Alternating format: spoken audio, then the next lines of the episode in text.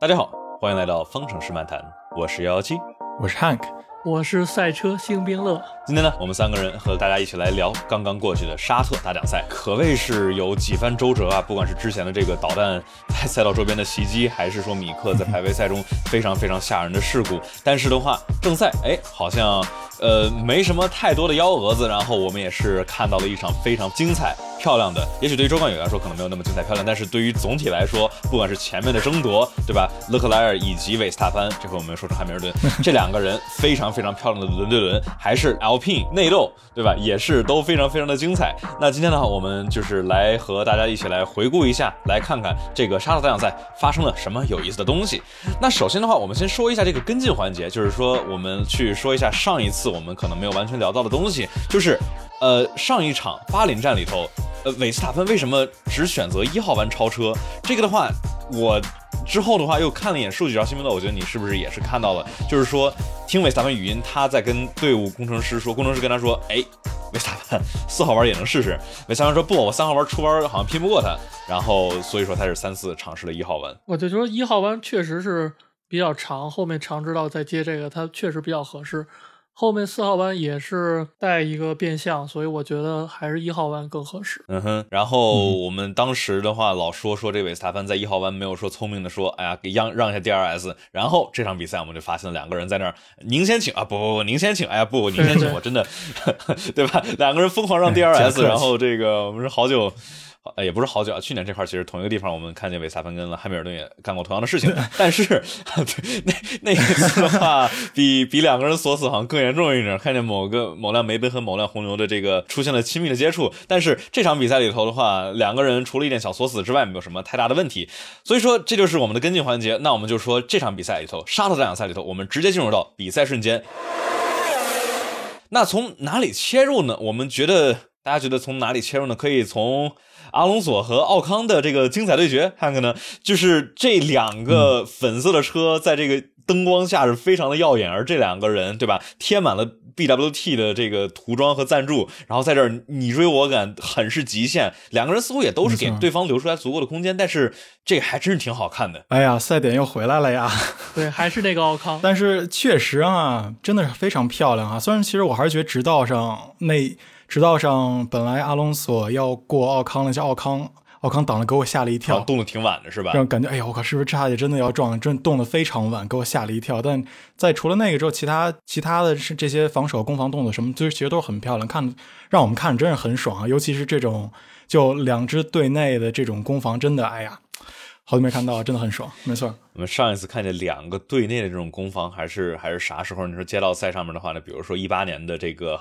阿塞拜疆，对吧？然后那一次是以悲剧收场，而这一次的话，呃，对于头哥来说可能有点可惜啊。他是因为这个，是我们最后知道是什么原因吗？反正是因为因为车辆的问题吧，所以说没有能够完赛。然后奥康也是拿了一个。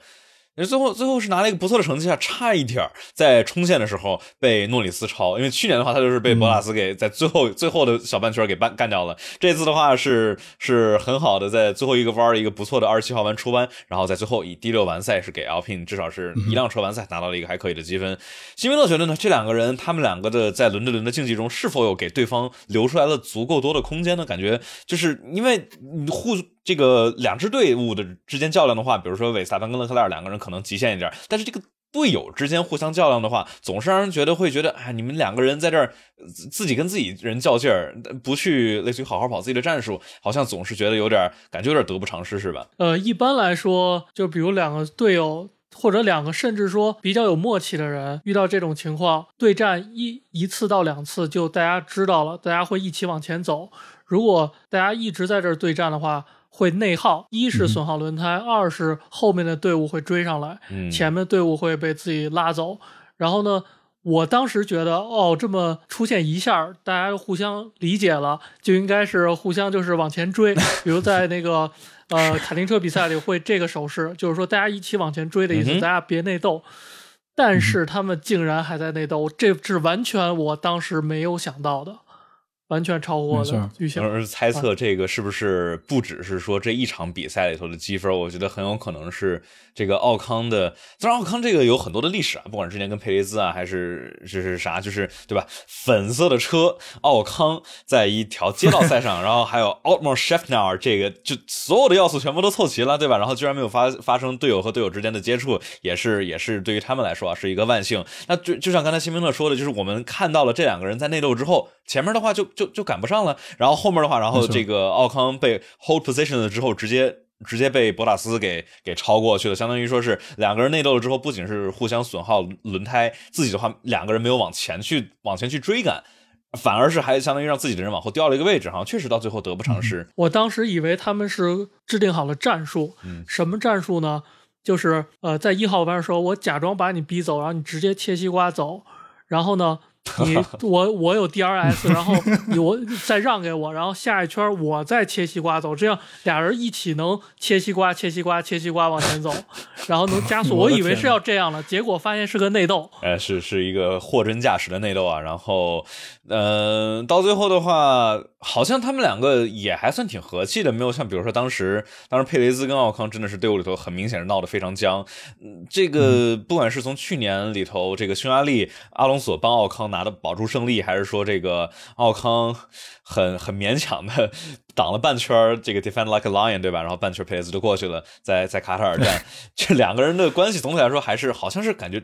照我们看见啊，是挺融洽的。两个人在赛后的采访都说：“哎，这场比赛我们都有互相的尊重，然后都给了足够的空间，然后是呃，好像都说好像挺享受这个轮对轮的这个过程的。”那 Hank。你觉得，比如说这两个人，他们之后是否会出现那种开始这个关系变差，还是说他们两个一直能够保持住这样的一个还算友好的一个关系呢？是，那肯定，如果能保持这样的关系，那肯定还好。而且就是我其实，在就他们这两个人的内斗的时候，我一直在想，哎呀，肯定待会儿要来一个什么 Team Radio 要开始说，哎呀，要不然阿隆索开始催，要不然你在干啥什么的。但之后也没有，然后也在看。希望吧，希望说以后还能是还能这样，就是说，因为他的这一次就是说，他们中这两位内斗的话，其实他们本身车队也是说可以的，但是只是稍微这次有点有点真的有点玩过了，确实到最后让。让博塔斯他们追上来真的太亏了。我觉得奥康是不是还是在想着说，是我必须要展现出来自己的实力，我必须要类似于防，就是阿隆索你要过我不行，你 defend like a lion，对，tell Esteban to not defend like a lion，please。假如就是那这种情况下，是不是就是一个对于奥康来说，因为阿隆索他其实没有什么需要证明自己的，而奥康现在。经过了这个一九年的冷板凳一年，然后经过了二零年被里卡多算是不算是按在地上摩擦吧，但也是就是被比下去了那一年，所以说感觉奥康是是需要证明自己的那一位车手。那这块的话，我觉得还是觉得奥康的话，可能说我需要。展现出来，我你要过我的话，我必须要要要防住你，你不能说随便过我，然后我就好像是车队里的二号车手一样。那车队有可能也说是我们现在冠军赛里头现在太靠前，在第二场比赛可能没有想太早的去去下这个说车队命令。虽然说最后还是说你们俩先别斗了。OK，那我觉得我们说完了这个的话，呃，阿隆索和奥康这两个人斗得很精彩。但这两个人是在中中游斗。今年的今年的话，这两场比赛让我们感觉这个中游有哈斯，有阿尔法罗密欧。然后就假如周冠宇起步不进 anti stall，然后假如博塔斯没退赛的话啊，然后有梅奔以及 Alpine 这几个差不多是追不上红牛和法拉利，但是又比后面的那几个什么威廉姆斯啊、迈凯伦啊要强点那除了中间的中游集团的话。非常精彩的，那肯定又是最前面的四辆车，红牛和法拉利又一次的在这个赛场上的最前沿来进行争斗。然后这一次好像佩雷兹一开始是有一个很漂亮的，不管是周六对吧，他拿了一个杆位是呃比韦斯塔潘发挥更为优秀，然后在起跑的时候稳住了，拿住了一这个一号弯，然后就一直领跑，一直领跑。勒克莱尔好像一直追不上他，只不过是因为一个倒霉的安全车。那前面的。到下半节是变成了勒克莱尔以及维斯塔潘两个人的去争斗，像巴林站一样。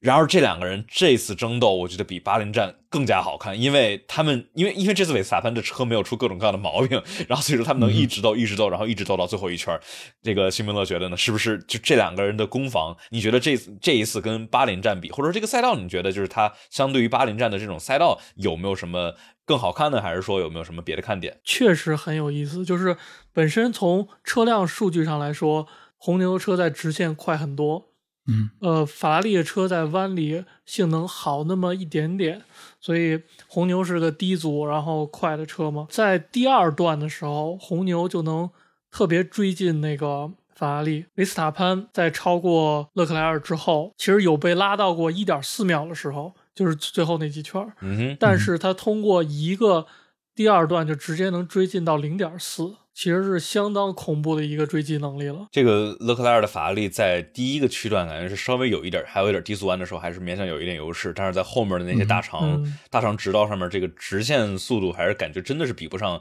比不上红牛。感觉这个红牛这个算是角色互换了，对吧？之前的话我们老能说，哎，红牛这个呃下压力很棒，但是但是这个一到一到直线上面的话，它动力单元就就就容易容易变成劣势。然后现在的话，感觉它正好互换了一下，红牛变成了那个直线有直线速度，但是这个为了直线速度是牺牲了一点下压力，然后法拉利反而是那个呃中高速弯下压力很好，但是的话这个直线上稍微稍微差了一点。然后这块儿的话，我觉得还有一个特别有意思的话，就是我们看待会儿说这个 DRS，就是在我我刚刚看见有一个这个维斯塔潘的车载，在最后几圈的时候，维斯塔潘在追勒克莱尔，已经进了 DRS，突然发现勒克莱尔使用了这个叫什么使使出了道具什么呢？勒克莱尔撕掉了一个 tear off，然后这个 tear off 咔挂在了维斯塔潘车的前面。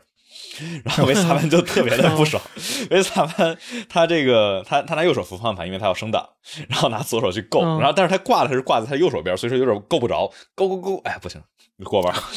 够够够够够，不行过弯，然后差不多，说到这个嗯特别有意思一点，呃，去年俄罗斯站，呃，维斯塔潘也是速度怎么都提不上去。后来后来我在回看那个车载的时候，发现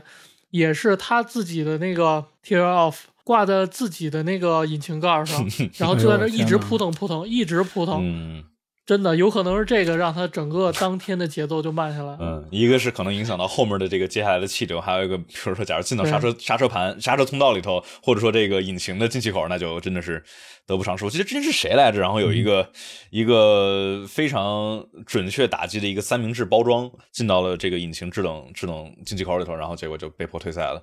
我感感觉他这个。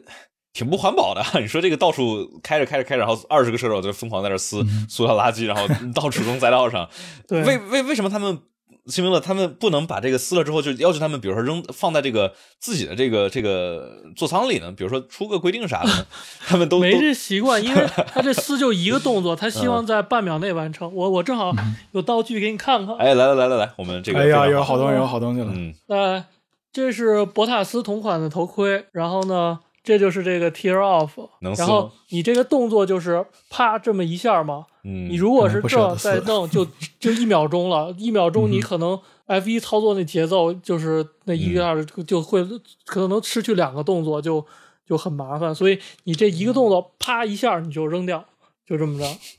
大概是这样。感觉这个叫什么？对，跟跟 F 一的这个想想去传播的这种环保的，你应该把这个头盔戴上。哦，不对，这样的话也是声音就更不好了。听不见了，就是感觉跟 F 一想传达这种环保的这个容易容易不太不太相符啊。你看在 F 一的话，也是类似于说是推什么什么我们生物燃油啊、进一时啊，然后说是尽可能的降低成本啊，然后去去掉想去去掉暖胎毯，但是说我们先先降低点温度试试。然后这个塑料塑料膜乱扔，然后是挺好玩的。但是就是假如出现了，比如说前面勒克莱尔，我们看他们他跟韦斯塔潘在那儿非常近的攻防，非常漂亮，然后结果突然后面一个因为这个撕的这个膜进到进气道里，导致后面一个人哦慢了下去，容易啊，出现我昨天还看见。塑料袋，垃圾塑料袋儿还进进赛道哦，了。一大其实很多，昨天一大堆垃圾，感觉嗯。感觉在那个赛道上，感觉跟那个当地那个海边儿什么娱乐场这种环境不太搭呀，嗯可能是高级船上面下来的。没太没太叫什么，没太打扫好卫生啊，这个确实是一个。嗯。然后的话，我们除了他们俩追在一块儿的话，我们可以来聊聊他们具体的这个怎么样去利用自己的车辆优势，对吧？我们刚才说了，红牛的话嗯尾速更快，然后法拉利的话下压力稍微更高一点，巴林站也是类似，然后这块儿的话在沙特也是一样。维斯塔潘尝试了一下从二十七号弯超车。这是之前他尝试，去年他尝试超哈密尔顿的一个操作，对吧？二十七号弯，然后走内线，然后超了过去。这样，因为他的二十七号弯的话已经完成了超越了之后，意味着他在过第二检测线的时候，他变成了前车，意味着勒克莱尔变成了后车。那勒克莱尔在直道上拿着 DRS 卡一号弯就又进行了一个反超。所以说，这个维斯塔潘好像试试了两次，对吧？然后两次的话。对，学学学聪明了，对吧？他在巴林站试了试了三次，都是一模一样的操作，然后结果都不行。那这次他，我我还是那个句话，我觉得就是说这个他在巴林站应该不是他傻，因为维斯塔潘去年跟汉密尔顿也是玩过这种抢 DRS 操作，所以说他肯定是就是想因为考虑到车辆的性能。那这次的话又是两个人抢 DRS，两个人都心知肚明，对吧？这两个人从卡丁车时这个小时候就一直这个做死对头，然后上来到这儿都知道对方是啥啥心眼那维斯塔潘减速，勒克莱尔减速。你踩刹车，那我也踩刹车，您先请啊！不不不，您先请啊！不不，请您先过。哎，卡那锁死了，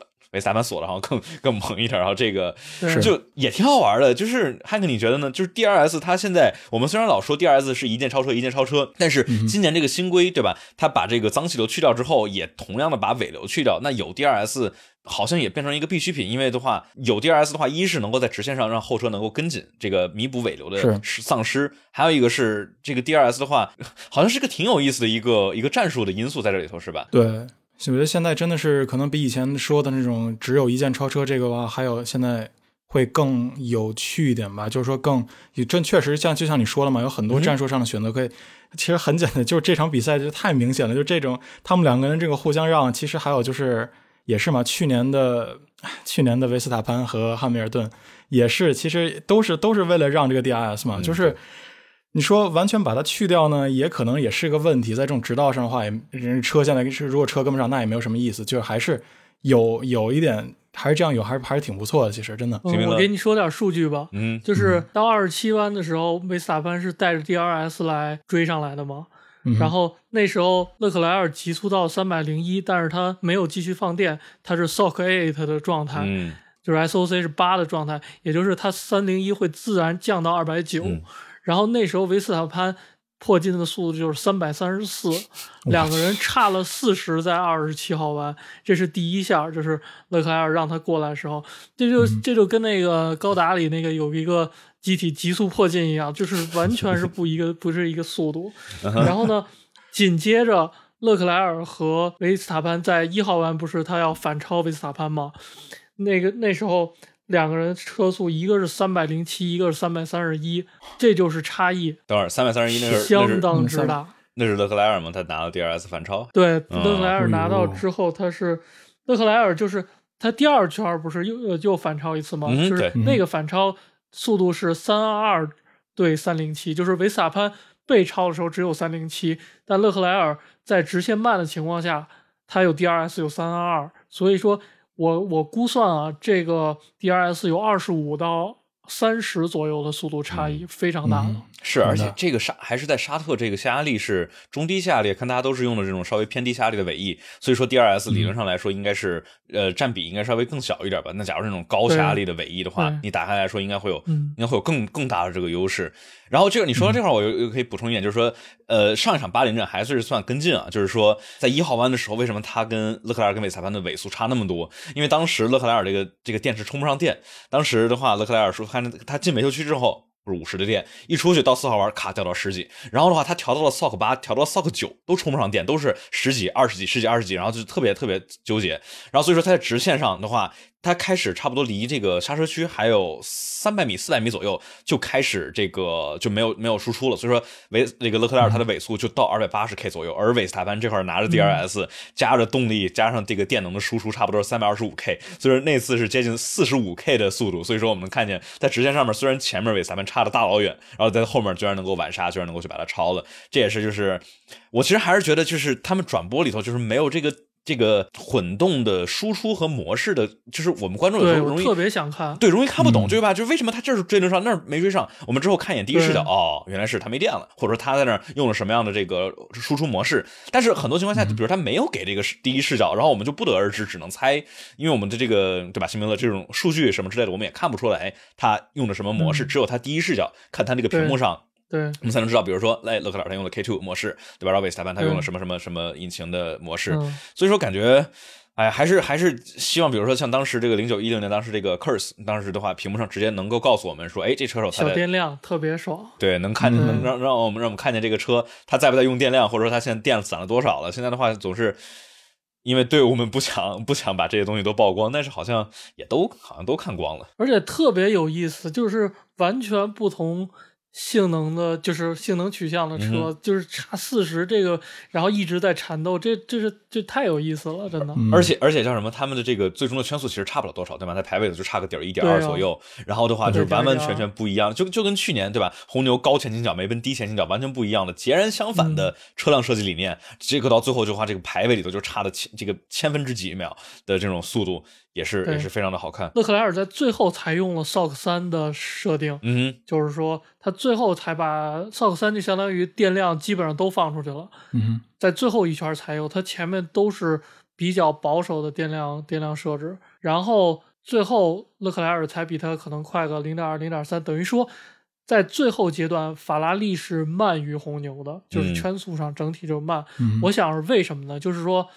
呃，红牛本身是直线快，弯道慢嘛，但是两个人都用了二十多圈的硬胎，就相当于都滑动、都残胎了，所以弯道性能就没有差异了，反而就变成了嗯直线差异决定圈速了，应该是这样，我觉得。而且感觉这个韦斯塔潘是直线上有很好的优势，他超越了之后，他再作为前车了之后，然后他及时的，比如说在合适的地方释释放它的电能，然后让后面的话，就虽然说勒克莱尔的话，他在弯道中有很好的这个速度，但是说他没法在弯道中进行超车，因为吉达这个赛道实在是是太过于狭窄了，所以说好像就没有办法反超了，是吧？而且还是嘛，就像说这个赛道的赛，就是第二段跟第三段的这种，本来这种这种基于高速的高速弯角的话，肯定还是说对于速度快那个车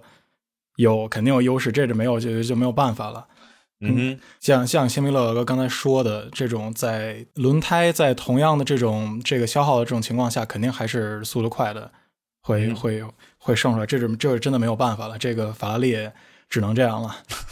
法拉利只能做到这里。对啊，我觉得我们说这个勒克莱尔和维斯塔潘说的差不多了，我觉得我们可以进入到下一个有意思的什么点呢？一个小的甩锅阶段吧。因为整场比赛里头，除了这个呃动力单元或者说自己的机械问题，总体来说没有什么太多别人的锅，除了阿尔本和斯特罗尔，谁的锅呢？咱们两位呃，咱们来达成一下共识。辛维勒觉得阿尔本和斯特罗尔谁的锅更多？我当时看觉得两个人都有过，嗯，因为但是阿尔本好像入入弯那个速度本身就更快一点，嗯哼，然后斯特罗尔应该是没有想到他他过来，但是他也没有留够位置，但是斯特罗尔应该是盯着二号弯的弯心，也不会去看后面那一下，所以阿尔本可能占个百分之七十五吧。这就刚开始一看，我肯定也是觉得，哎，阿尔本直接啪，直接冲进去，终于直接冲进内线杀是吧？对，直接啊啪那劲杀进去。但是之后我是觉得，其实那个位置他们两个人其实可以，其实是可以过去。但我觉得 Stroll 之后，斯罗尔之后没有，可能没有看后视镜，也真是确实没有意没有没有预料到阿尔本你已经哇已经冲进来，已经已经占他半个车，已经在他差不多半个车之后了。但然后就碰上，就是说啊，可以解决，但我觉得还是阿尔本锅更多一点，这是肯定。但我觉得还是 Stroll 肯定有问题。我总感觉斯特罗尔这个他容易不喜欢看后视镜，然后就是那比如说这、这场比赛，发生然后很多次，然后包括去年的巴西站，他跟角田其实也是。对你要说巴西站那个，那其实也是角田的锅，因为角田的话内线一个晚杀，一个算是一个鱼雷嘛，对吧？一个 dive bomb，然后进来。但是的话，我总感觉斯特罗尔这个，呃，边缘视觉，辛维勒能不能给我们来一点这种这个赛车手的一个一个呃观点？就是说，他在这种时候，他肯定是想看，他已经是在看下一个弯心了，对吧？他想看他专注他的出弯贴到弯心，他应该也能知道，不管是从自己的后视镜，还是说车队给他报，他应该能知道他的后面应该有一个在虎视眈眈盯着他的一个一一辆一辆威廉姆斯，而且这威廉姆斯这个亮蓝色也是、也是挺明显的，我觉得。那他这块儿的话，也不是一次，你觉得这是他的水平的问题呢，还是？比如说习惯什么，就可能是有的时候他是真的没有料到后面突然一个车晚刹，然后就假装就当左边没有车正常的走赛车线，然后导致了碰撞，你觉得呢？嗯，这就是我上期节目说的，就是他的水平其实没有到 F 一，嗯，就是水平太弱了。嗯，正常其实一个车手就是，比如说在进这个弯之前直线，他就会观察所有情况，不管是观察前面那个方向盘显示，还是后面有没有车，就是他能感知，就是用零点一秒的余光看见了他，就知道有可能会在弯里碰见，这个都是车手应该知道了。于是他在弯里就应该是有准备的，嗯哼，他会多余看这么一眼，然后就会要么切西瓜，要么就是多切一点二号弯心。他没有这个信息处理的能力，说明他就是水平不够。其实赛车手不光是开这辆车，他要处理信息，处理车辆信息、抓地信息和对手的信息，还有呃我整个人的这个状态和这个 target 这个 time 的信息。所以信息处理量是相当大的。虽然车手相当于一个运动员，但是他其实是一个巨大的一个信息中转的一个机器。所以说，就是不管是从脑力还是说这个身体方面的话，都是一个对人类这个他们这些运动员的一个非常强大的考验嘛。你想，我觉得这其实也是大家假如去开过试过这种 F 一的这种模拟器，不管是 Codemaster 的这个官方模游戏，还是说比如 iRacing 或者 Seto Corsa 里头的，假如你要再尝试你你去开这个以 F 一的这个节奏，你去开下来，其实已经感觉很很很这个叫什么很猛很快的节奏了。假如让你说你说你要在两两三个弯去调个刹车平衡，就感觉容易。找不着，你要要啥调刹车平衡，要调牵引力控制，呃，不什么牵引力控制，要调这个出入弯差速器，然后还要，假如还要涉及到，比如说后面有人跟着要超你什么之类的，我觉得很多人就容易说出现这种大脑过载的情况。然后所以说，我觉得这个也是作为他们 F1 车手，一是你得圈速快，二是你得这个身体足够强壮、足够健壮，才能够承受住 F1 的巨大的这个身对身体的压力。还有一个就是大脑的信息处理能力，就像刚才辛明乐说的，之前我看就是比如说不管这些顶级车手啊，什么阿隆索啊、汉密尔顿啊这些。萨潘其实也类似，我我觉得给我印象最深的就是他们的大脑是能够有多少的空余量去想除了开赛车本身之外的东西。我我就每次都喜欢喜欢举这个例子，就是这个二零年的阿布扎比站，维萨潘啊比较比较闲，开在前面，然后听着听着那个那个 GP 的这个麦克风，然后哎，嗯，法拉利。法拉利呃双双双进站，然后所有人说你咋知道的？然后维萨潘好像可能怕大家不知道，然后说啊我从耳机里头听见了你们隔壁的这个出现法拉利的这个双进站的声音，对吧？Car under the grid, ten twenty. Both Ferraris on a two stop. Correct. I could hear it behind you. 说他不不仅在开车，然后不仅在这个领跑，然后操作各种东西，去管理他的轮胎，去管理他每一圈要开开到就是精准到那零点一秒的圈速，然后。还去听他的语音，然后还去听到了隔壁的法拉利的两个人进站的声音，就是哇，就这这种人，然后包括比如说阿阿阿隆索在零七年跟汉密尔顿，对吧？他去自己要跑比赛的时候，他还能精确的计算到我在这儿挡汉密尔顿挡多少秒，能够让保证我正好能够过线开始我的飞驰圈，但他正好差两秒不能过去。我觉得这种这些顶级的车手真的是真的是牛，我觉得也有可能斯像你说的斯特尔的话，确实到不了这样的级别，但是我总觉得斯特尔有的时候在这个街道赛里头。还是吧？就是他的这个轮对能力，有的时候也是也是不错的。有些时候有一些不错的轮对轮发挥，就是有的时候就是感觉 就感觉不是稳很稳定，也有可能这是他最大的缺点，就是不够不能够高水稳定的高水平发挥。说嘛，斯洛尔可能是只能是需要在轮对轮的时候，就是你能看着对方那辆车的在你在你前方的时候，看对方车的轮子的时候。那才能才能有个好的轮的轮。如果是在后面一点的话，可能就要开始搞这种关门啊这种事儿了。开始，哎，对，确实是啊。就是虽然说这这次事故里头，我们是不是都能统一，就是似乎都不太是他的锅，但是的话，他好像是都是有这个能力。很多次啊，我们也发现，就是说斯洛尔其实是有这个能力去避免事故的。但是的话，就是不管是有意还是无意啦，就是相当于还是允许了事故的发生。我们甩锅阶段说完了之后啊，我们可以来进入一个广告。这里的话，大家假如在喜马拉雅或者苹果播客平台上收听节目的话，麻烦大家给我们来一个五星。好评去评节节目里头点一个评价，不是在声音声音下面，声音下面也欢迎大家跟我们讨论。大家假如能够进到这个这个专辑里头，然后去写这个对专辑的评价，非常的感谢。这样的话会对节目真的有真的有很大的帮助。我们现在的话，荣升九点七分，对吧？还是还是相当不错，现在拿了很多很多的有效评分了，也是非常感谢各位对我们方程式漫谈节目的支持。然后的话，大家假如想直接支持节目的话，大家可以去爱发电平台上面搜索方程式漫谈，然后的话能够来解锁。方程式漫谈的抢先听版本，我们待会儿录录制完这个节目之后，然后就会呃上传到 F 那上面，大家就可以能够听到新鲜热乎的比赛回顾。想在 QQ 群的话，九七零二九二九零零，然后的话微信的话，去屏幕的下方去看加冠饼杠七七微信小助手拉大家进群，然后差不多就是这样。今天的话没有什么别的广告。等会儿，但是还是得还是得那啥，咱们还是要，咱们在现在在看这个节目的朋友们，也可以去关注一下，在 B 站上关注了赛宾赛车新兵乐，然后还有是在微博上也是同名对吧？赛车新兵乐。对，感谢新兵乐，新兵乐这段时间涨粉涨得还挺猛的。这个主要我不是直播直播比赛来的吗？帮亲戚朋友同学什么的看比赛。哎，这这真的是就是。今年这么棒的一年，然后结果这么多大家都想看比赛，结果的话想付钱想支持正版没地儿。这也是这头疼，就是没有办法。就现在的话，也没有什么太多的。我好多朋友都来问哪儿看哪儿看，甚至邻居都来问哪儿看。后来没办法，直接甩我直播链接给他们。博塔斯，博塔斯现在还是也是说是引擎吧？好像这次说是发动机不断过热。嗯，就还是过热，是就对最好是不是就是说的那个？Tear off 塞进散热口里，给它不断过热了。确实，这个赛道看起来有很多这种乱七八糟的这个垃圾啊，什么之类的飘在赛道上啊。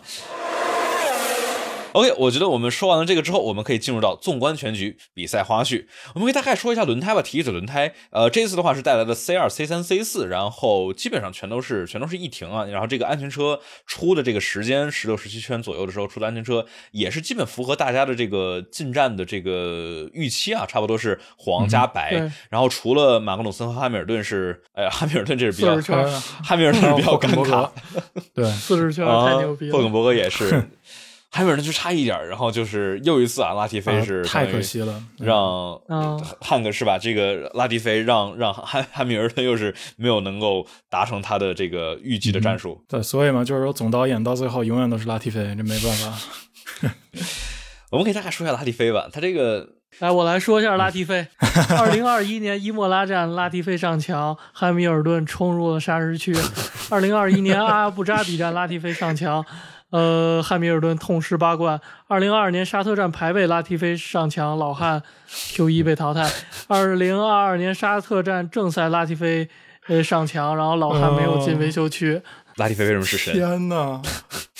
这这太恐怖了！为什么？估计跟汉密尔顿有有有有某些不可描述的仇，就是真的是他也不克别人，他真的是克老汉，他就只克老汉。对，这次让佩雷兹也倒大霉了，对吧？但是。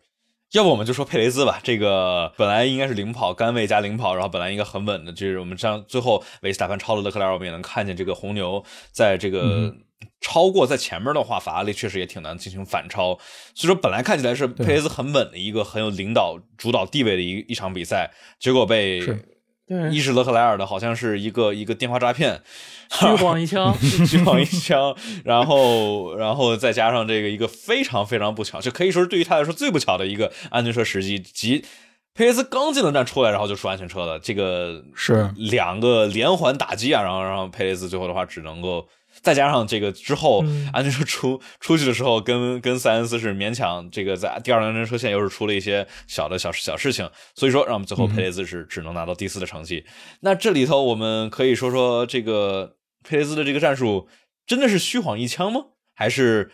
我其实觉得他们，他们其实这个战术其实挺一般，就是挺常见的，就是这个 box opposite 嘛，对吧？就是前面的人你进站的话你就出，他不进，他出在外头你就进站，好像就是类似于做相仿战术。而这块的话，不知道法拉利是真的说是要他这个 box to overtake，到底是是指的说是我们要要准备进站了，尝试 undercut，然后你赶紧跑快一圈然后进来，还是说我们？呃，我们在语音上说一说，但其实不近。嗯哼，其实，在他晃那一枪之前，我记得语音里他还说了一句什么：“佩雷兹的轮胎损耗比我们大。”嗯，我我都我都不知道那个声音，如果是那个意思的话，应该是跟后面那一枪又是反着的，是不是那个意思？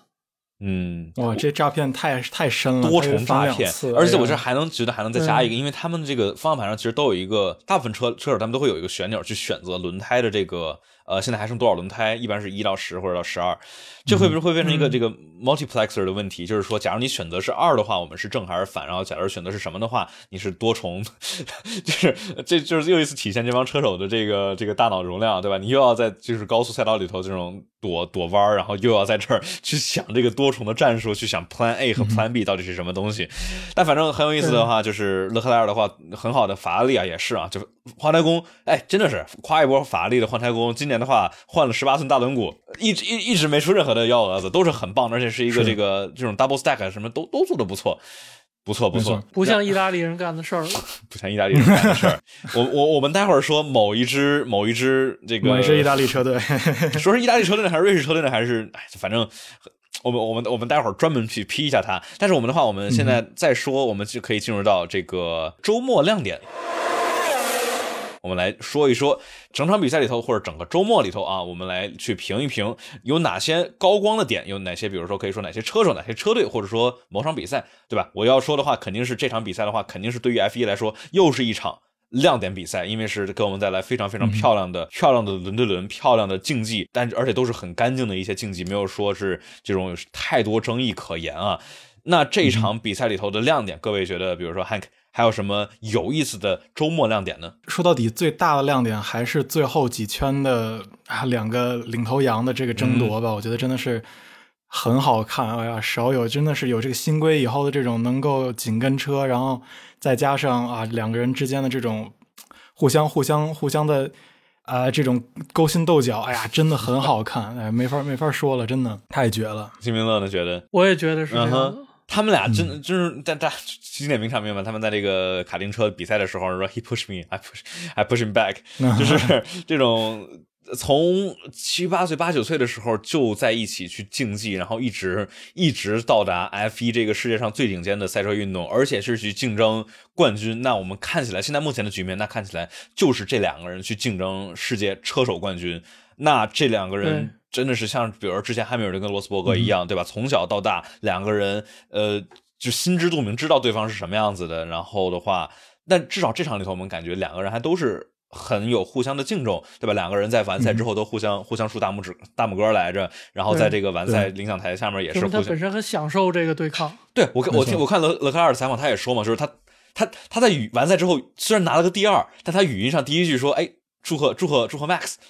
对，而且说很享受很享受这样的比赛。我感觉有相当多的车手都表示说新规了之后。觉得这个轮对轮很有意思，很享受。可能一是这个脏空气少了之后，你跟着车了之后不会老去想我轮胎马上就过热，或者或者滑来滑去没这个过弯有劣势。还有一个可能就是说这个呃轮对轮的规则赛会说可能砍得更严一点，所以说是不能说随便把别人挤出去，不像我们去年老看的，大家就把外倾车给给给挤到外头去了。而今年的话，好像大家都给对方对吧？All the time you have to leave the space。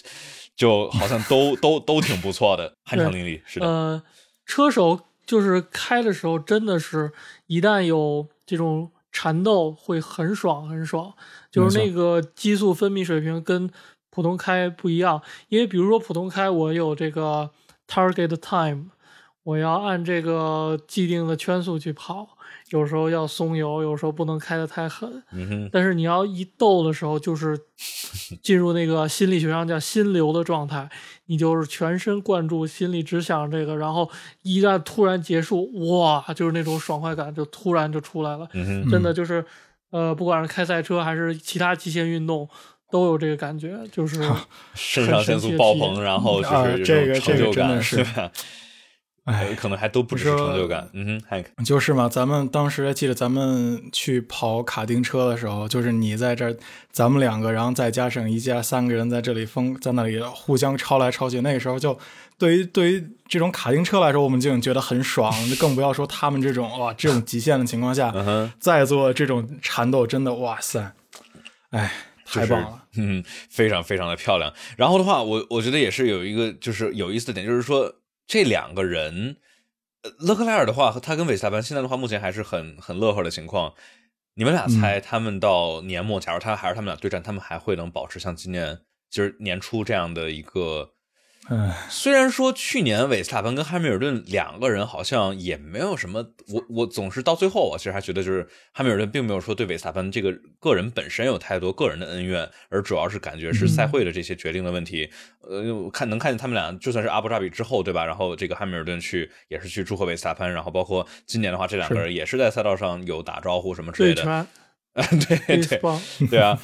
就肯定是算不上朋友，也听过他们很多 F1 车手的采访，说 F1 有这种很勾心斗角的这种围场上面的话，很少会有真正的朋友出现。但是都还是这种算是同事，毕竟世界 一年绝大部分时间都在差不多一块地方到处来跑，所以说你们俩觉得他们到最后还能保持这样的和气吗？还是说会变得更丑陋一些？我反正去年第一场巴瑞的巴林的时候，哎呀，还是 Max 还是很乖的，会有的时候会把位置好好的还给他。然后到了最后阿布扎比就呜再出现了那种那种让让位置的情况，就哎呀，真的就还是比较希望说今年的不会出现像去年就这样在在赛道上会有这样子的情况嘛。这两个小两个年轻人，呃，而且主要就是还是想看法拉利车会不会一直都是这么。这么有竞争性，不会说赛季中之后就开始突然反向升级啥的。反向升级，法拉利这个非常懂啊，这个很在行的一个一一个点。我觉得这个关系主要看剧情。去年主要剧情是维萨曼先领先，然后银石那么一下，就是然后在蒙扎那一下，整个剧情的发展就让人的心理和车队心理不得不走向那个地步。然后最后又碰到这个同分争这个 WDC 的。事情就是就是你都避不开，你即使人的关系好，这个剧情把你推到这儿了，你就要演最后那个对决的主角，就没有办法，不得不凶下去，是吧？就是说，你就算在那个位置，你就算想想好好来，你都都不太可能。有人说，就像这个当时汉密尔顿跟罗斯伯格这两个人，确实是当时在巴林的时候，对吧？一四年一四年巴林这个 Duel in the Desert 也是非常非常经典的两个人。说这两个人马力开全了，然后发现一圈比后面人快一秒、快两秒，然后结果两个人咔咔咔咔咔就往前往前跑了过去，也是非常非常的精彩。然后那一场比赛之后，两个人也是互相的祝贺，然后感感觉关系还行。但是一直到是后面这个摩纳哥排位，然后就就就开始。关系开始恶化，然后一直到二零一五、二零一六年这种特别特别就是这种极端的，甚至是仇恨的这种这种情情绪在队伍里头去蔓延。那我感觉这种情况下，好像这种两个队之间的话反而还更好一些，因为的话是是可以说是一作为一个整体是两个大的队伍去对抗，而不是一个队里头像比如说零七年的阿隆索跟汉密尔顿，或者说这个。嗯，一一一四年到一六年又是汉密尔顿跟罗斯伯格这种，就是一个队伍里头的，这样好像会更更恶劣一些。就着你之前说那个小时候的问题，我觉得忽然想到这个太神奇了，就是 小时候的对手，然后你就能预想到他会进 F 一，我也会进 F 一，然后我们会成 F 一的对手，这种感觉真的是咱们是完全体会不到的那种感觉。这种英雄惜英雄，我们都会成为世界的一个英雄或者拯救者，然后会对抗 那种感觉。确实啊，而且这两个真的，我我觉得现在今年的话，汉密尔顿这个车不行，我们我们另当别论。但是的话，现在的话要说最顶尖的两位车手，那肯定还是维斯塔潘跟勒克莱尔，这两个肯定是当之无愧。我说就算塞恩斯，我们去年说他可能跟勒克莱尔差得很近，但今年的开场两开局两场还是能够看出来，塞恩斯跟勒克莱尔可能还是稍微有一些一点点差距。可能没那么多，但是可能还是有一些。呃，这两个真的是最顶尖的车手，然后在最顶尖的两支车队里头，给我们带来，就像我们去年开局时候说的，呃，世界冠军的争夺。当然，就就别，比如说赛季中某个车队开始拉垮，然后就行。这个真的，这个这个真的是。嗯哼，假如再加进来中间赛季中加进来一个汉密尔顿跟拉塞尔，那就那就更好看了。就是只不过现在他们有点一圈差个一秒，差个点九这。拉塞尔完全没存在感，就是这全场我都忘了他了。他前面根本跟不上前面牛马，然后后面又比哈斯什么之类的就快好多，就是就在中间就是。前不着村后不沾地儿这种，去年的去年的加斯利嘛，啊，对啊，就是这去年勒克莱尔有的时候也是出现这种情况，对，没错没错，就根本就没镜头嘛，对吧？就稳稳拿分，然后看吧，这个拉塞尔，呃，这总总比在中也都不知道这算是比中国车队好不好，因为拉塞尔的话可能想着说是好不容易能够都在对吧，在这个威廉姆斯卧薪尝胆三年，好不容易进梅奔要要开火星车了，结果嗯，真的火星了一把，结果没镜头了，哎，没镜头，更更是更是更。是尴尬。OK，我觉得我们周末亮点说的差不多了。我觉得我们现在终于可以进入到我们很多人在期待的周末槽点。那么槽点我们也不卖关子，我们不说别的，我们就是阿尔弗罗密欧的这个昏厥昏厥战术，就是昏厥周末。阿尔弗罗密欧怎么能够绝绝子？绝绝子，真的，我靠，我都无话可说，怎么能到这种地步？什么呀？天哪！那这块的话，我就来给观众朋友们、听众朋友们来总结一下啊。首先，就阿弗罗密欧今天有什么问题？首先，博塔斯这个这个出了机械故障，然后退赛了，这就已经是很大的一个问题。本来有分的，结果没分了。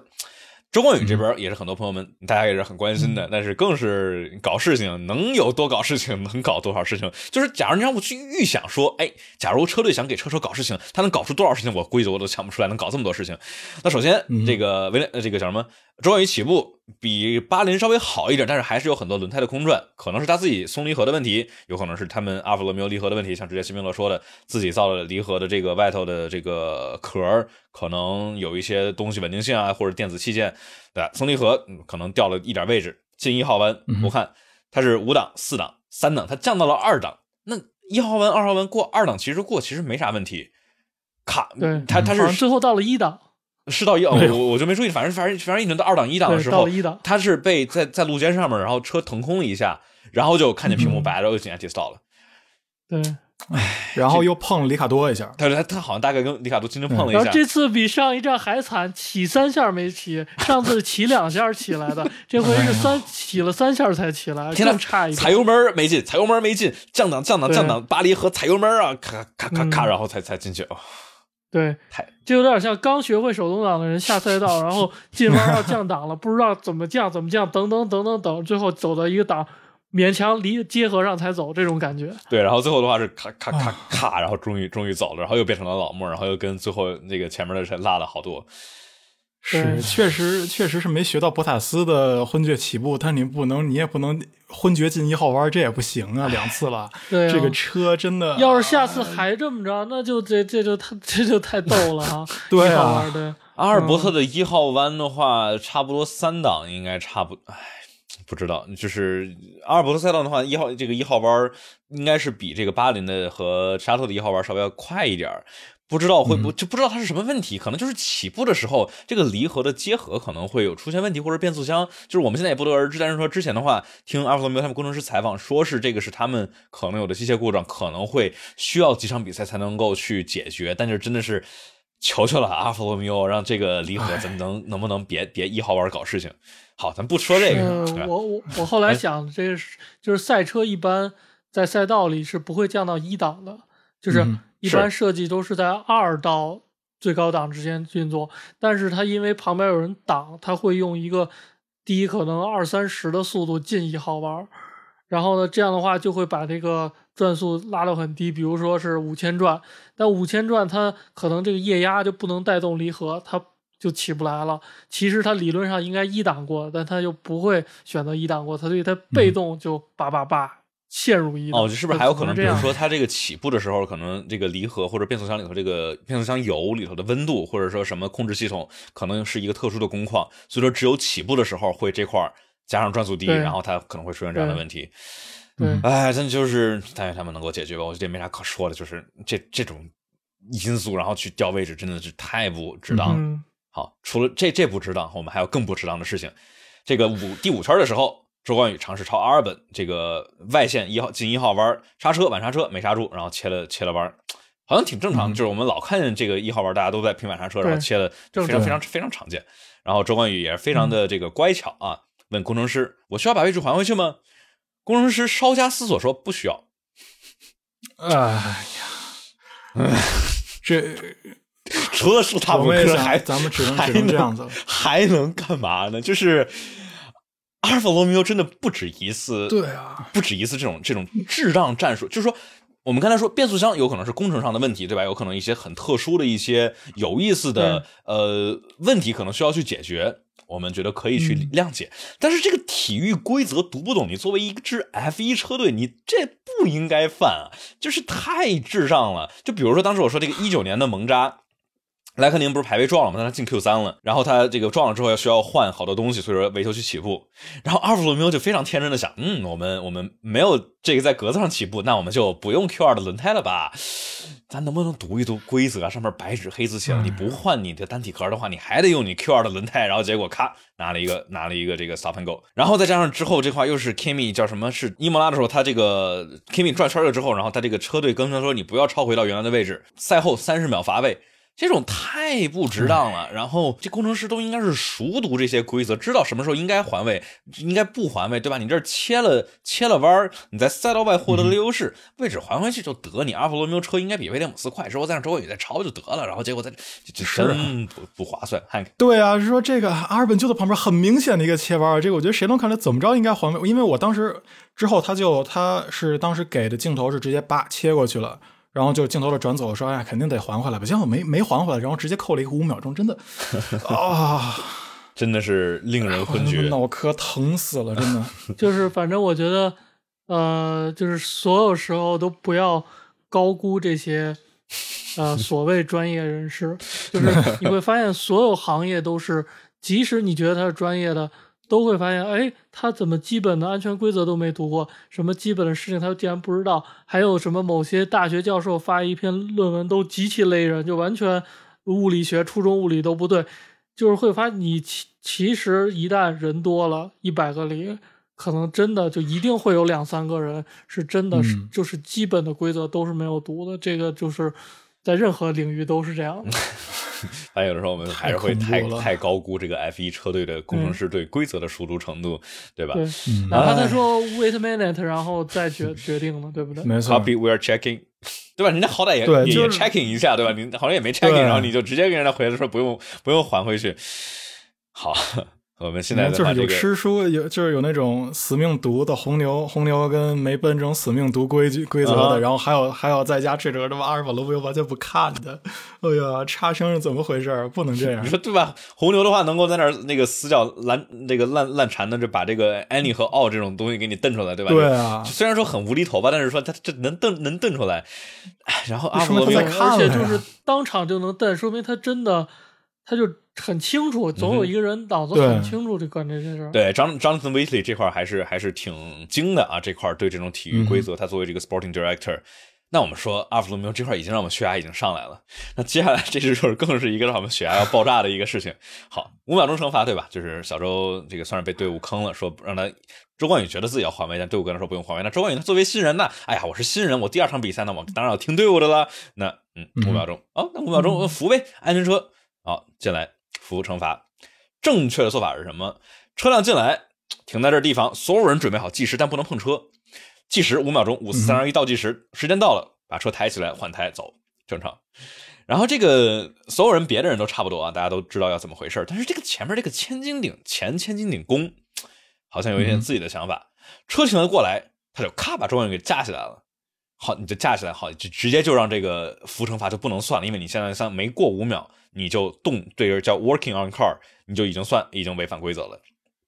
这还祸不单行，你把它翘起来了之后，我不知道他是怎么想的，可能是大脑短路，或者说想想说，哎呀，我操，对，我我我得把它放下来，我不能动它。但你现在其实已经于事无补了，对吧？但他是还是想，我我得把它放下来，我怎么放下来呢？我不把它，我就是它 F 一它前面这个 jack 的话，这个千斤顶它是把它翘起来，对吧？但是为了翘起来要释放的时候要快的时候，上面有一个扳手一个一个一个开关，一按它这个这个角度就直接放松之后把这个车给放下来了。那他使用了按了这个按钮，然后周冠宇就 biu 大家下来了。这个时候正好所有人在准备换胎了，因为时间到了，对吧？所有人准备换胎，就发现啪，车已经被就砸到了地上。这时候这老哥想把它抬起来，发现这个这个千斤顶抬不起来了，所以说是哎不行，那你后备千斤顶过来。一阵操作猛如虎，让我简直看的说不出话来。嗯，就 他这个真的五五秒钟，他真的是他这五秒钟罚的时候把车给把车给架起来，然后正好正好到五秒结束的时候，刚一感觉要一上一上换胎枪，把车下来了，就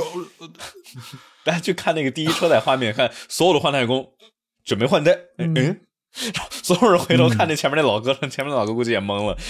就是对，反正就是好像是那个千斤顶那个，就好像之后有人说就是千斤顶，他千斤顶那个工人他们是他好像说是不知道有五秒发射，然后直接啪就上去了，就完全什么都没等，直接就上去了。这个哎呀，太我感觉这些很多情况的话，就是很多情况其实不太能够去怪这个单独的一个或者几个这个技师，嗯因为我觉得这种很多情况下是这种沟车队沟通的问题，我觉得应该是这个车库里头这种呃负责统筹协调的。像比如当时一九年德国站梅奔的这个。史诗级的进站换胎，对吧？那就是非常一个典型的，他们当时这个车队里头的语音是混乱的，这帮人不知道汉密尔顿要进来，然后所以说汉密尔顿进来之后就手忙脚乱到处来倒腾，然后包括二零年的话，这个拉塞尔和博拉斯轮胎搞搞反那次也是呃类似的，就是说因为因为拉塞尔的语音的这块的问题把信道打开了，所以说导致技师们没听见，没听见是谁先进来，所以说搞混了轮胎。所以这种情况下的话，我觉得我们我觉得我们不能太着急去怪这个换胎工啊，因为可能呃有可能就假如他不知道有五秒钟的话，那肯定不是他的锅，那他车来了肯定把它撬起来嘛，那就是这肯定是阿弗罗摩整体车队的问题，这些。这种很低级的问题，就是很让我们觉得，对，哎呀，我觉得我知道原因，呃，就是说在进之前不是，呃，就是在安全车进的那时候，嗯周冠宇就问我们要进吗？然后呃那个呃他的工程师就特别犹豫，说等等等等等等，我们还不能决定，嗯哼，因为博塔斯也要进。对，等于说他们在整体准备上是是一定要避免双车进站，他们在。整个流程的培训上就没有准备好双车进站，所以他们一切策略都是要避开双车进站。等不得不，因为他就是跟在后面嘛，不得不进，他选择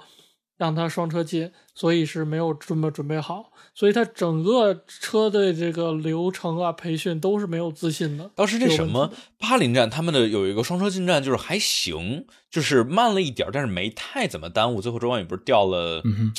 反正掉到阿隆索后面了。但你看他决定的时候，他也是很犹豫，对吧？估计双车进站的，估计是可能觉得没有那么稳。然后法拉利的话，双车进站就进的比较果断。然后包括前几年一九年、二零年的时候，梅奔也是，就是啊，双车进站我们走，对吧？然后该怎么样？我觉得很明显，一看就是说他们提前商量过这事儿。那比如说当时去年沙特站的时候，然后博塔斯知道汉密尔顿要进站，然后他知道他要有什么样的一个这个目标的圈速啊，他那慢慢慢慢慢慢慢下来，然后拉开了一个非常恰当的一个间距。汉密尔顿进来，博塔斯进来换胎，就是一点都不耽误。这明显就是。还是差距，但就是这种差距好像又不是什么，不是说什么工程上面的，就是不可逾越的鸿沟，就是一个。它其实管理上的，对管理。你看那个呃，就是千斤顶工，它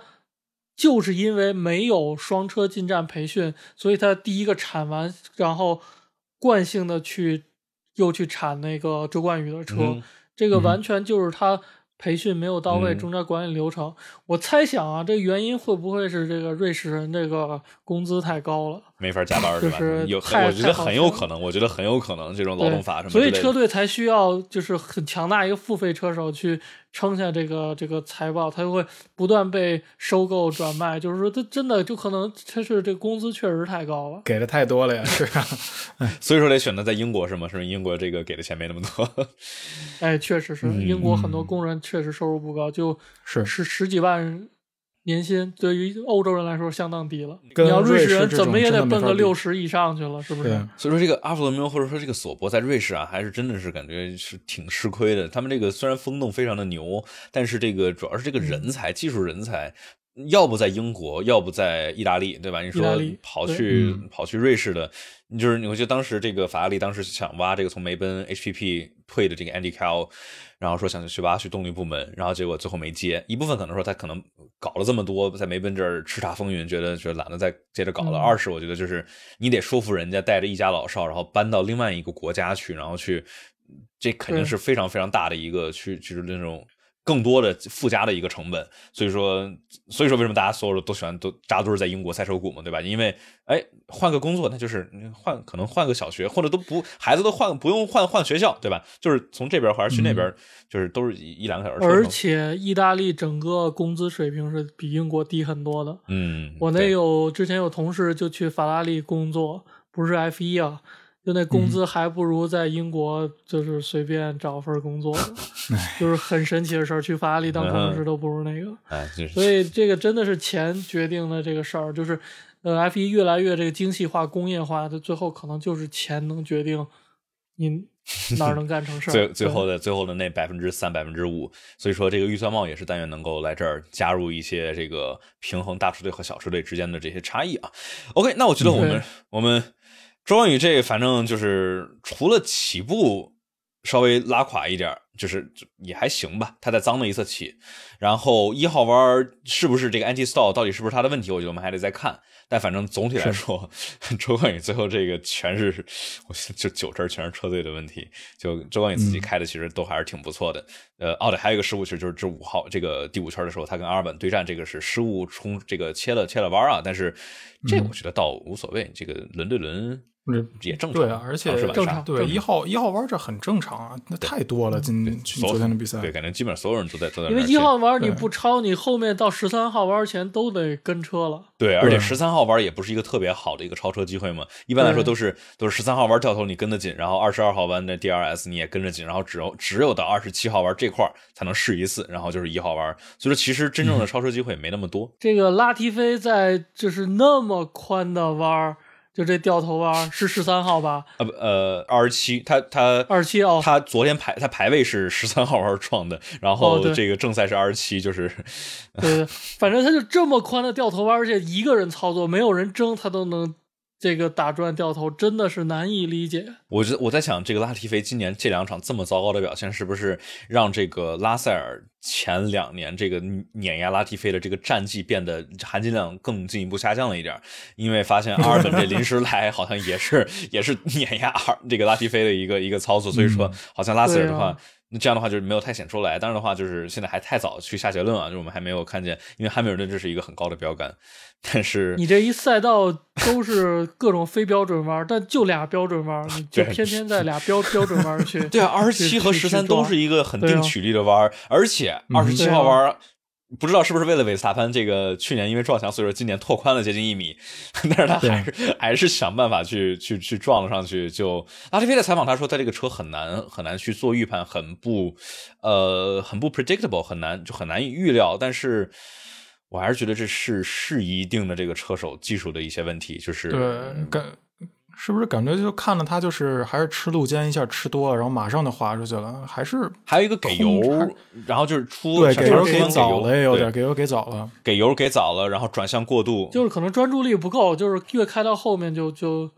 就油门就就控制不好了。哎，说开到最后，但他问题是这才十六圈啊，他在十六圈的时候撞的，我觉得这个都有点。啊，这过分了！可能，可能，可能他在想边上的导弹，想早点回去，就早点早点离开这个赛道。哎，我觉得我们说完了这个阿尔法罗密欧啊，这个真的是槽点槽点满满。然后说槽点，说还是说现在这个车过热的这个问题吗？这真的太多，真的，一一场比赛真退了一共一共是六六辆车退了，然后有三辆车在一圈里面全部都是因为过热在都退掉，然后就我。啊，这个对这个稳定性咋说呢？辛明乐，哎呀，我觉得大家就是太追求这个气动极限了，因为气动大板，大家在这个上面就是想做到特别极限，就跟梅奔似的，又用什么航空技术，又 又那个收窄，就是大家就是稳定性可能没以前想的那么那么。靠前了，嗯哼，是不是还要加上这个意识？这个燃料对于比如说引擎内燃机里头的，它不管挥发性啊，还是这个吸水空气中的吸水性啊，还是这个腐蚀性，其实相对于比如说之前的 E 五这个五点几的这个燃料，是不是都会是更高一些？虽然说这个意识，而且意识的话，它其实这个理论上的热值也会更下降一点，对吧？意识的话，乙醇它它虽然会让这个让它它它这个辛烷值会会上升一点，但是总体这个就是理论上的能量上限其实会下降一点。那就是估计，如果在等喷射流量的情况下，它的马力会降百分之一点六，嗯，大概是这样。那所以说，就是今年的话，看这些应对意识，我其实觉得这是我现在想来，好像是一个不是那么好的决定。就是说，这个二二年然后改意识，其实是一个很大的动力规则的修改。因为你想，一四年往后的话，其实动力单元基本就差不多。然后就是法拉利这个一七年、一八年开始加力，然后本田的话，二一年加了个力，但是总体来说。就是动力单元的规则是总体稳定的，然后结果二二年一个大修改，改了个一时燃料，然后咔给冻结了，感觉这是好像就是。呃，就梅奔的话，可能是不是会觉得让他们觉得有点有点这个不公平？但是确实，梅奔从一四年到到二二一年，这确实这个呃动力单元的这个红利是吃了挺满的啊。这个不管是梅奔自己还是梅奔动力的车，这个我就感觉有点把 F 一毁了的样子，是有点对 F 一变成了这个马力为王，对吧？虽然说。之前也是有很多，但是现在也有点马力威嗯，是这个法拉利红牛现在的 对 红牛和法拉利，然后法拉利的话，它它有动力的话，它就可以说是我们多来点阻力，多来点下压力，没没啥没啥问题。但是的话，好像就是至少本田还好的话，本田跟法拉利两个动力单元，或者说红牛和法拉利的动力单元，呃，总体来说是差不了特别多。所以说，我们能够看见他们是是这个。能有一定的取舍，不是说一个一一辆车就是动力就强，好像是法拉利动力稍微强一点，但是他们的这个下压力的话是更更偏向这个高速，就是高下压力调教。那所以说，咱们的槽点是不是都说的差不多了？然后，哎，这是不是还可以再再说一个槽点？是最后的这个阿尔本出的双黄旗，然后我们又发现了这个赛会的一个经典操作，所有人都没有慢下来，那我们什么操作呢？答案，所有人都不发。又是一个让人挠头的操作。本来想对，其实你说，嗯，对，我就在看嘛，在最后的时候，我一直在想，会不会，哎呀，会不会三思？因为，因为他也是被就调查嘛，说，因为他也没有，他也没有减速，他会不会给有罚五秒？那这样的话，是不是，哎，红牛红牛要两领奖台了，然后到最后结果发现什么都没有，到最后的什么都没有。嗯哼，嗯，我看当时这个就是直接的听是维斯塔潘在抱怨说勒克莱尔抬的不够多，但是维斯塔潘自己其实也没抬太多。然后最后看所有人其实都没怎么抬，就是双黄旗啊，那是叫这个大幅度降低速度并随时准备停车。那这这开二百多 K，我我觉得好像不是随时准备停车的样子，就是。辛明乐觉得呢？我我我觉得能理解这些车手，他肯定是你不规定他要慢到多少，没人会愿意抬多少，就是顶多是稍微抬点。这个我觉得是那个经典经典的词了，就是 significantly。那个 呃，event note 里说双黄旗你要 significantly 减速，然后呢？之前也是超车的时候，你说要 significantly 爬头，对对对，然后你这 significantly，你你你现在就干脆别说这词，你就说个数就得了，嗯，是吧？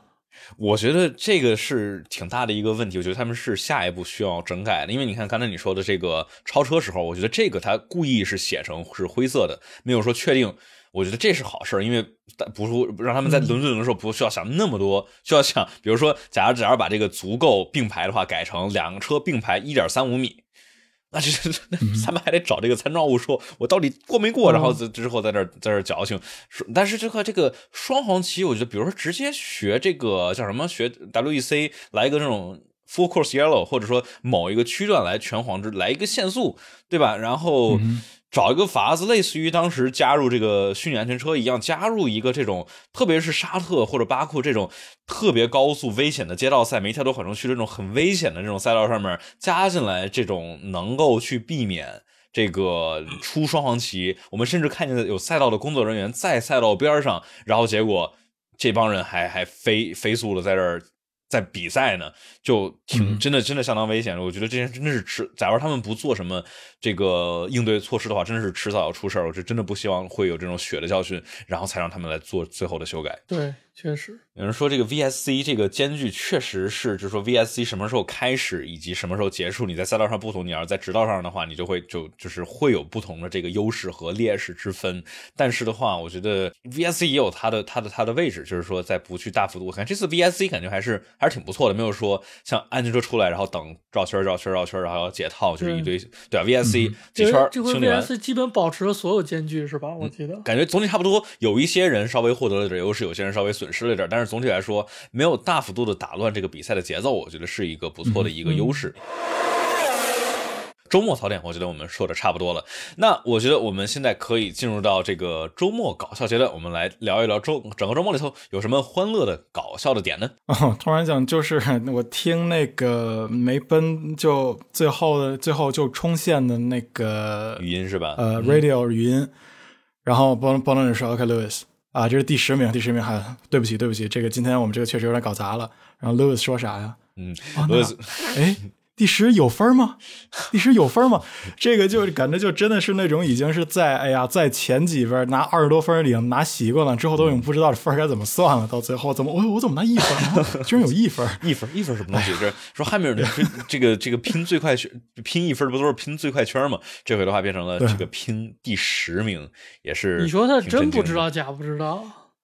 我真不知道他是真不知道还是假不知道。你知道之前汉密尔顿还有一个让我们很震惊的，当时是采访那个呃，Tom 呃是 Will Buxton 还是 Tom Clarkson 问问汉密尔顿说啊，之前 Fred Vasseur 说什么什么什么东西这个规则啊什么之类的你怎么看？汉密尔顿来了一句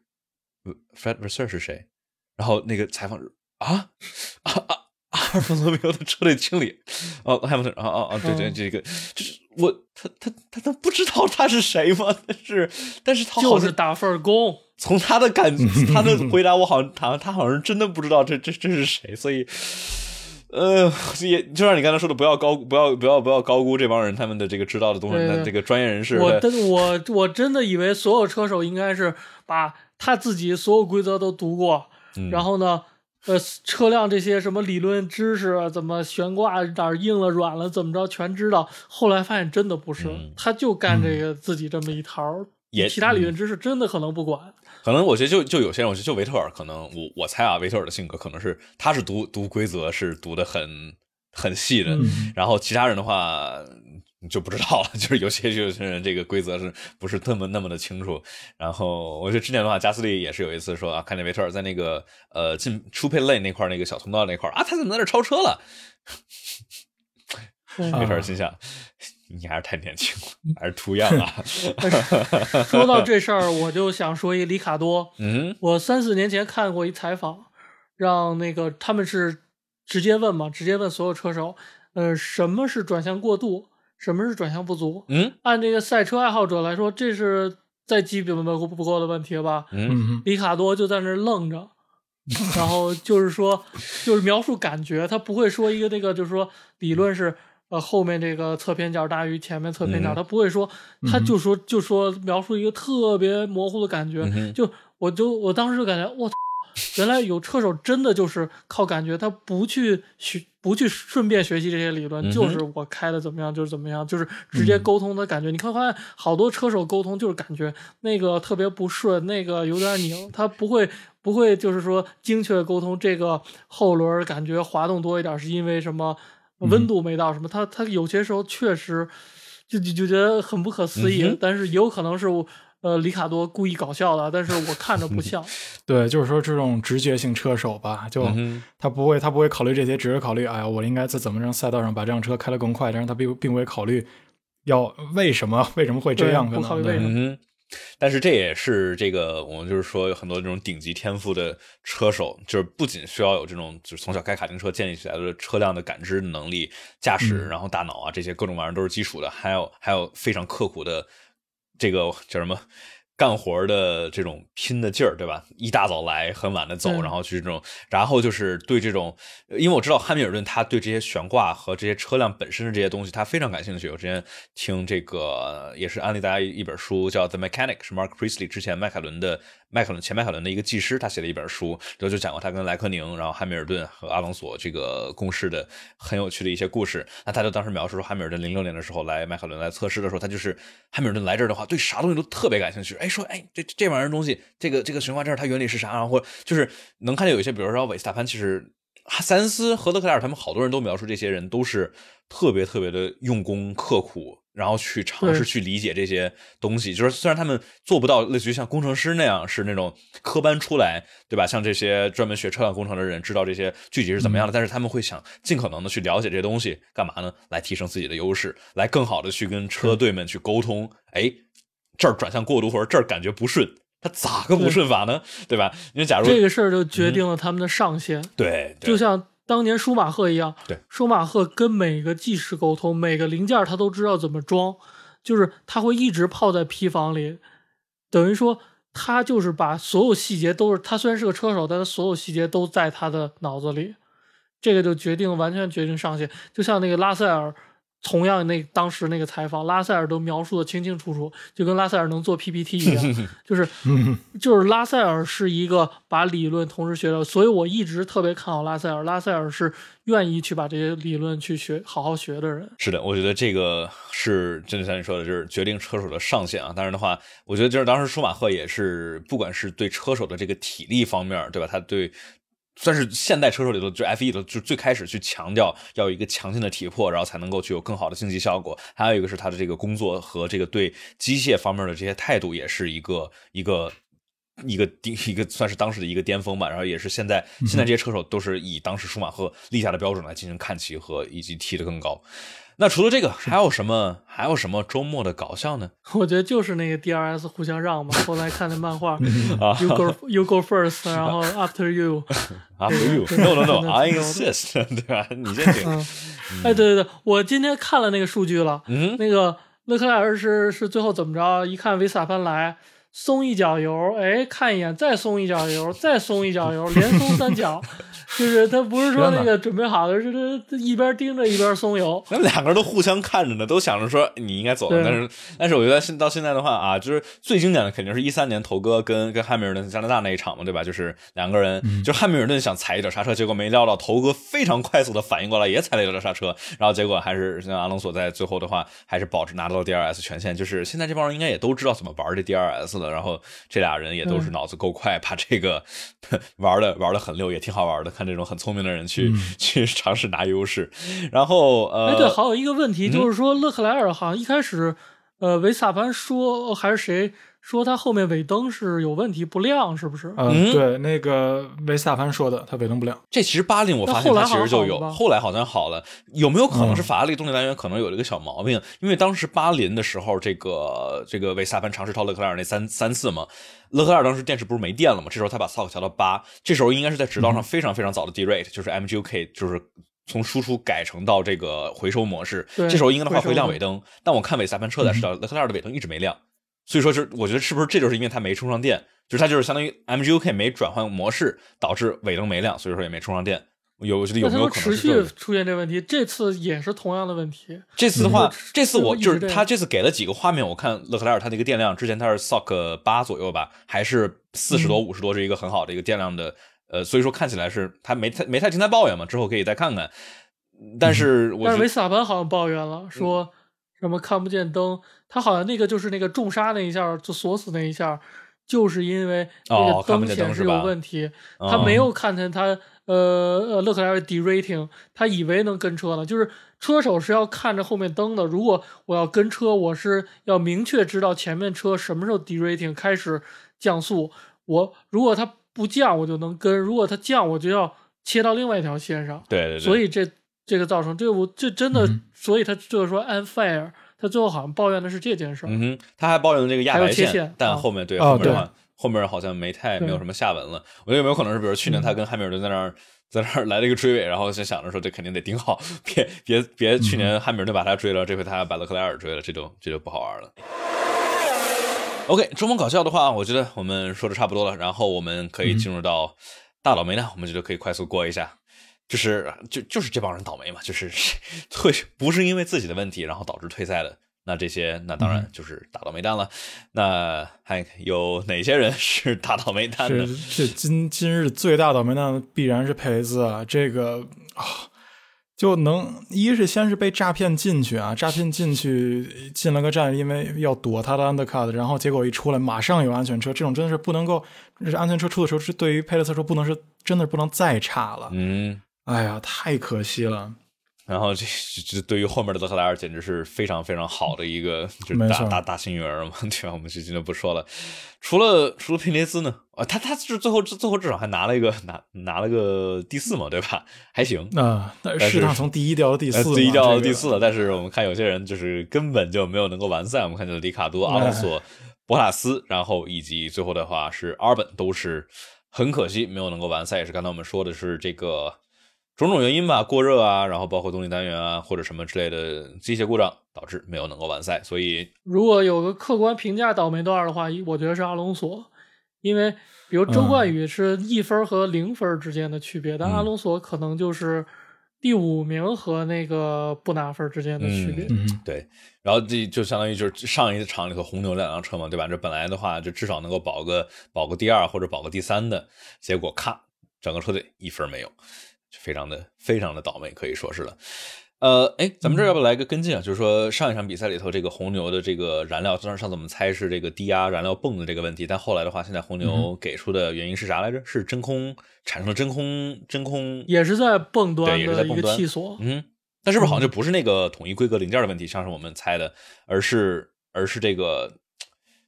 这是这是怎么造成的？是跟跟他们油路设计，或者说某些东西，呃，产生的吗？就是对我查了，我先我有点忘，你先说，然后我去我去看一下那个。这我我 我我的所知就是我大概听听他们采访说了一下，就是说在这个油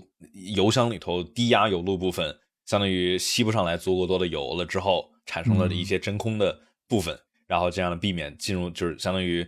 进一步的吸不上来油，所以说油箱里头其实还有油。但是的话，吸不上来，导致引擎熄火。那这是这是我所知的。那个好像是有一个收集器，就那 collector。嗯。然后今年的油整个温度高了，然后整个它的挥发就多一点。然后它那个孔没有设计好的话，就是那个就会没有把这个气卸掉，然后就会锁在那儿，就顶在那儿，就油就上不来。好像是因为这个原因。那这是不是又跟意识有关系？因为这个挥发性，所以说导致了更多的。跟有关系，嗯但是其实你队伍应该是考虑到这个去设计合适的那个透气孔的。现在透气孔就没有设计合适，所以就不能在这个引擎出力高和油量低的时候不能及时把空气排走，嗯大概就是这样。嗯，这看最后看来还是不能不能不能怪罪到这个统一规格零件啊，可能还是队伍，而且再加上是不是这个红牛在冬季测试的时候是没跑那个燃油耗尽测试，对吧？他们好像是就直接没有跑这个那，看来的话，这个只是吃这个算是这个教训吃了一个吃了一个大亏，墨菲定律嘛，没听对对，所有 能发生的这个糟糕的事情呢，肯定都都会发生。只要你没测的，都有可能在 全年发生。对，哎，OK，我觉得这个大倒霉蛋我们说的差不多了，我们可以进入到最后的一个环节，也就是未来展望。那在这里的话，我们再插播一条广告，大家假如在喜马拉雅或者苹果播客平台上收听的话，麻烦大家给我们来一个五星好评，这样的话会对节目有很大的帮助。大家去喜马拉雅或者说苹果播客去给整个专辑来去可以评个分儿，写两个评价嘛，对吧？写一下大家觉得我们的节目做的怎么样，哪块好，哪块不好什么之类的。然后也是很感感谢各位在这些播客平台上面的支持啊，因为知道播客是一个还是很小众啊。就是没有太多，因为 F 一本来算是一个中小众的圈子，然后再加上播客这两个重叠，其实就更小了。所以说，假如大家觉得喜欢，觉得我们做的不错的话，大家去给个五星好评，支持一下我们。然后，假如大家知道有别的喜欢 F 一的朋友们，可以去安利一下我们的播客。我们的播客节目的话，是会在周三之前剪辑完上传。看我的睡眠，假如我不要睡眠的话，周二也许就能搞定。然后大家假如着急听的话啊，大家可以去在爱发电上面直接支持一下我们，搜索“方程式漫谈”上面的话给呃，我们是给我们支持的朋友们一个福利，就是爱发电上面的“方程式漫谈”抢先听版本，大家可以在明天早上。或者待会儿啊，待会儿其实就能够听到新鲜热乎的比赛回顾沙特站。然后的话，大家去各大平台、微博以及 B 站去搜索“赛车新兵乐”，去 follow 一下新兵乐的频道。现在进到哪个环节呢？现在进到了这个最后一个环节，嗯，我们要进入到最后一个环节，也就是未来展望。下一站，二零二二年的第三站澳大利亚站，这个时间还是不错的。下午对，看比赛，终于不是一个阴间时间了，这个挺好的。哇，这个沙特站这个时间，跟咱们在同一经度线上就是好。嗯，呃，他们他们就是比咱们快个快个几个小时吧，但是下午、是下午差不多嗯，是下午几点？我看啊，是在下一周是是一个休息的周末，是没有东西，然后是再过再过一周，然后我们能够看到澳大利亚站。到时候的话，我们也应该还是周一晚上直播录制比赛回顾，大家的话到时候也可以来参与我们的直播录制环节，来跟我们互动。然后的话，我看一下啊，这个是呃十号。四月十号的下午一点到三点是墨尔本，呃，澳大利亚场的正赛，所以说不错啊。周日，然后再加上现在很多的朋友应该封城了，所以 应该也能看比赛吧。这个大家也是保只重啊、要找到地儿看，只是没渠道。对。哎呀希望就朋友们都能找到地儿。哎，这个真的是非常非常的尴尬，就是 我也希望大家能够找到一个正版的渠道。很多知道很多朋友们想去支持正版，想去看我们中国的 F1 车手，然后去去看这么精彩的一个赛事。只不过可惜现在新媒体上面没有渠道。大家不在上海的话，能够看五星的电视台吗？你们知道吗？就是下那种盗版电视 APP，哦，但就是正版是看不了的，是吗？就是说，就是理论上它真的就是地方性的权限，我估计签的时候也是地方性的权限，嗯。但是只是说你能用各种方法看到这个地方台。嗯，所以说就是就是这样吧。说国内也开不了 FETV Pro 比较尴尬。你说这个，我记得他们之前有人说是什么，这个地这个地区有这个 F1 就呃电视台转播的话就没有 FETV Pro，但是美国它不是有个 ESPN 吗？ESPN 用的是 Sky 的源，然后国内哎太尴尬太尴尬了。可能国内用 Sky 的人有点难受吧，这玩意儿一直纯英文不太好弄，你知道吗？呃，确实是这样的，就是说，哎，他们都真的。真的真的比较可惜。OK，那这个我们说澳大利亚站的话，还有什么什么点呢？其实还有一个点就是澳大利亚的比赛赛道的修改。澳大利亚的话，整体赛道进行了一个重新的铺装，然后的话是三号弯、六号弯、九号弯以及后面后面的十十几来着，十五、十六号弯左右吧，都是有一些弯角的修改，让整个赛道变得更加的高速。你觉得哪一个是红牛还是法拉利能够在这个赛道有更多的优势？盲猜一波，吉明乐，法拉利，法拉利，法拉利，呃，不对不对，红牛红牛，嗯法拉利是低速弯儿有优势，嗯嗯哼，汉克觉得呢？那红牛是高速弯有优势，说那这样高速，如果是这种高速弯的话，应该肯定还是红牛吧。而且我还想说，可能高速弯的话，迈凯伦能稍微好一点，就就像这场一样，是能稍微好一点点，比第一场比巴林的时候可能会好一点。他自己都说，迈凯伦的车也能在高速这种有高速弯的地方好，稍微好一点。我希望明年迈凯伦不太烂。迈凯伦的车从前两年，其实在低速弯一直就有毛病，他们这个前部下压力不够，然后老容易转向不足。看来这个这个毛病是是一直延续到了今年啊。那之前的话，老是有那种冲刺低速弯角的时候，然后车辆性能就拉垮。那看来今年的话，也是迈凯伦需要说是去避免。呃，但是澳大利亚的话，最后的十三、十四、十五这几个弯还是中低速弯，然后一二号弯是一个四档左右的弯嘛，然后所以说也不能说太。太低速，嗯，我我我觉得看吧，就还我我觉得这它不像是沙特这个很明显的一个高速赛道，所以说红牛应该会占优势。呃，我也不确定他到时候这个两个车队会怎么样的调教，盲猜一波红牛，不知道。我我啊，这这正好说那比赛这个那天播比赛前，我我人家说你哪一波周冠宇多少，我说周冠宇我猜第十一，然后结果哎。他说：“我下次还是别奶了，我奶的不太奶的太准了，也不太好。呃，所以说澳大利亚的话，呃，不错的时间，到时候有比赛回顾，然后大家到时候记得来看。所以说澳大利亚的话，我觉得也是很很期待。说墨尔本这个赛道，我们好久已经是连续对吧？二零年、二一年也是都没有看到，看二二年能不能总算总算办一次。然后这个也是非常非常的厉害，这个很热情的一个一个地方，对吧？堪比什么墨西哥呀、美国站啊、呃银石啊、蒙扎啊这些。”澳大利亚的话也是看里卡多在自己的这个呃主场，只不过这个车又是 不咋地，好像。今天的节目就到这里，大家记得在喜马拉雅或者苹果播客平台上给我们来一个五星好评。每场比赛后，我们都会在 B 站直播录制比赛回顾，欢迎各位来互动和参与 Q&A 环节。在爱发电上面直接支持节目，搜索“方程式漫谈”，解锁播客抢先听版本以及问答环节音频，加入 QQ 群九七零二九二九零零，直播和新内容上线都会通知大家。那这次就是这样，我们下期再见。